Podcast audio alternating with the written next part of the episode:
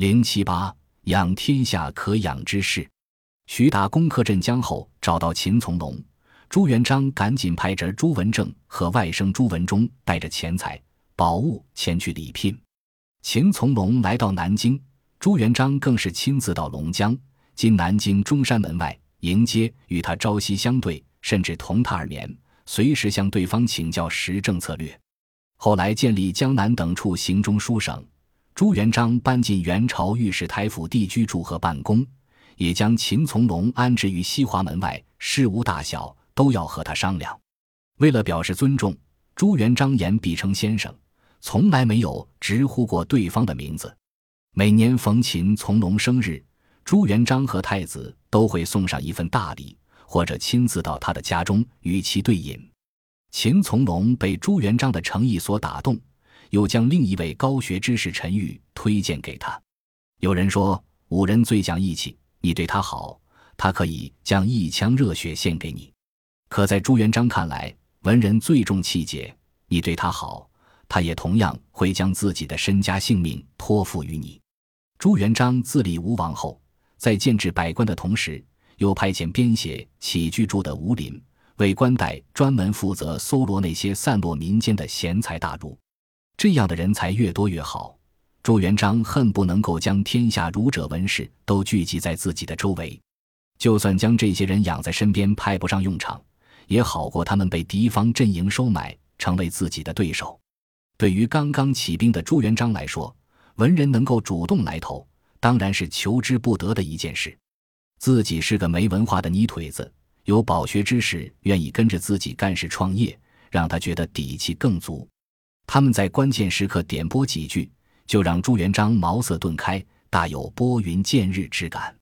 冯国用初次见朱元璋，就建议他取健康以为根本；而李善长刚见面，就将朱元璋比作汉高祖刘邦，劝他法其所为不是杀人，天下不足定也。这些建议让在黑暗中摸索的朱元璋如遇明灯，扑朔迷离的前途一下子变得明晰起来。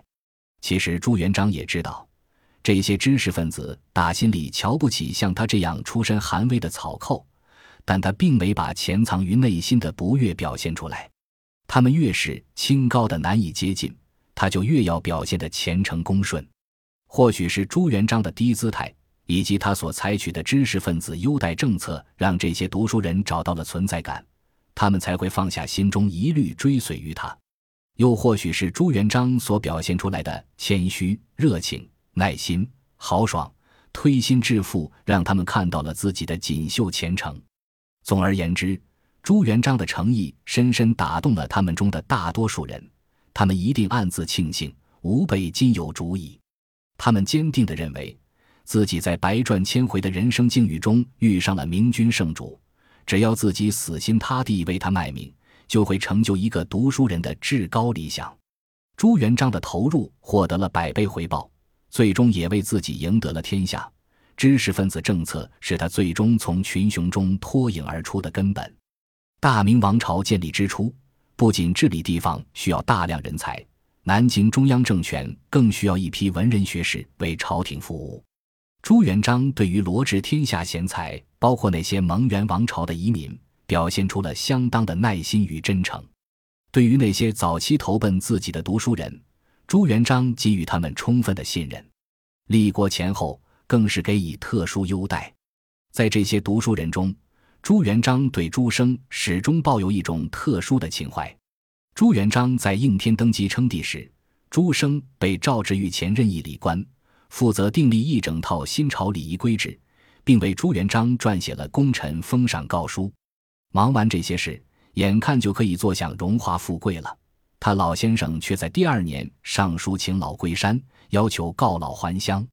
朱元璋对朱生的请归感到非常意外，当下表示欲赐以绝土，但朱生坚决不肯接受。就在朱生请辞不久前，朱元璋曾经下过一道免朝夜守诏，在这其中褒奖了朱生这十多年来的辅佐之功。朱元璋对每个追随者都有一个综合的评价，有时候他会装一装糊涂，有时候又会表现得异常清醒。朱生虽然有功，但并没从朱元璋这里谋得一个与之相匹配的官职，一直保持着一宦一士一山人的非官方身份。朱生想要归隐的念头也不是一年两年了，他对功名仕途一向看得清淡。明朝刚建立时，他在自己所写的《梅谷隐居序》中，对自己乡间朋友在梅谷隐居流露出羡慕之意。他说自己又老又笨。在官场每天目送来往的车臣，无法和好友一起享受同游的乐趣。等荣归之时，一定和好友盘桓于梅谷，共同把玩疏影暗香的奇趣。当然，朱生在洪武两年就急急忙忙地选择退出体制，也是出于自己的政治敏锐性，为自己选择一条明哲保身之路。归隐是很多文人雅士追求的生活境界。不过，大多数人还是不愿意舍弃权力、地位和与此关联的利益。于是乎，归隐山林也就成了空口说说的白话，当不得真。在与朱元璋的朝夕相处中，他太了解这个人了，就像恋人之间相爱容易，相处太难。如果继续留下来与其共事，落得一个好下场的概率会很低。洪武三年三月。当朱生提出退隐乡间时，朱元璋虽然感到意外，却也可以接受。新朝建立，不光是那些奉诏不出的遗老奇宿，就连那些在朝的士大夫也萌生退意。他们这种做法也让朱元璋很不满意。如今之天下是他朱家之天下，这些饱食终日的读书人不为君王分忧，宁愿将时间和精力放在风花雪月上，实在是大逆不道。如是许元就是个例子，他在朱元璋身边工作了十来年，从考核古代礼仪到起草文书，直至推荐或罢免官员，他都会参与其中。在朱元璋激登大位之际，他突然站出来向皇帝提出辞呈，请求告归。朱元璋大为恼火，以无止之罪将其逮死狱中。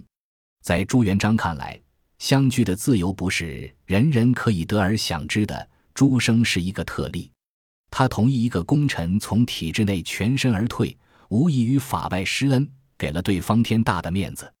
当然，这一切是建立在他的功绩基础上的。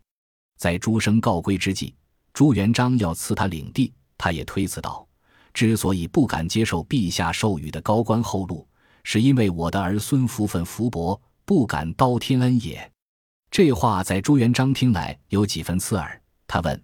爱卿有几个儿子？你即使不受封爵，难道也不想让你的儿子辅佐朕吗？没想到朱元璋的一句话，让朱生老泪纵横，哽咽以对。他说：“臣有一子名同，弑君的忠心有余，保身的智慧不足。臣所以不让他出事，怕他日后不得老死于家中啊。”这句话也只有朱生敢当着朱元璋的面说，放在其他人身上，朱元璋是绝对不会轻饶的。尽管如此，朱元璋还是强压心头怒火。他质问对方：“你这是什么话？朕与爱卿名分上是君臣，实则情同父子，是什么让你心存如此忧虑？”朱生的回答充满了悲观的色彩，像是在交代自己的临终遗言。他说：“不是我朱生想的太多，而这一切是在劫难逃的天数。但愿陛下将来能够哀念老臣。若他日我的儿子不能免罪。”也希望您能赐他一个全尸，我也就心满意足了。这样的话，像是一道命运的符咒，在朱元璋听来也不觉为之恻然。这样的人让他从心底里感到敬畏。如果对方没有看透他这个人，是不会说出那样一番话的。尽管朱元璋给了朱生一张免死券，可他的儿子朱仝最后还是难逃悲剧的命运。朱生，一个为大明立国指明方向的儒士。虽然看透了权力的底牌，也看透了自己的命运，但是他却始终无法摆脱命运缠身。与朱生的超然物外相比，李善长、刘基、宋濂、冯国用等人走得更远，远的迷失在了朱元璋的视野尽头。他们这些人虽然都是以个体的方式存在于历史深处，可他们的结局命运却成了洪武年间的群体像。随着政治形势的发展。朱元璋的知识分子政策也发生了变化，即使是最初的礼遇背后也暗藏着紧张。到最后，连表面上的温情面纱也一并撕去，文士们愈发如履薄冰。那些追随朱元璋打天下的武将们，对他重用文士早就心存不满，他们经常在他耳边发出警示之语：“小心文人。”朱元璋问他们：“这些人与大明有功，为什么要对他们怀有戒心？更何况他们也不像你们这些武人手中有兵权，身怀武功。”有武将在朱元璋面前大谈特谈读书人的诸般不是，说到激愤处更是破口大骂，还说这帮书呆子用心歹毒，特善积善，如不警觉，极受愚弄。当初张九思厚礼文士，可后来那帮文士却在背后捣他的鬼。他让那些才学之士给自己取一个文雅的名字，结果文士们给他取名世成。孟子里有“世成小人也”之句。他厚待人家，人家却将他骂作小人，还美滋滋的以为得到了一个好名字。在听说这件事后，朱元璋也替张士诚感到不值。他不由联系自身，如果身边这些知识分子联起手来算计他，凭他的那点文化底子，又怎能不被蒙在鼓里？就算他们今日不会算计他，将来也有可能会做出不利于朱家子孙的事。一个人如果有了文化，那将是多么可怕的事！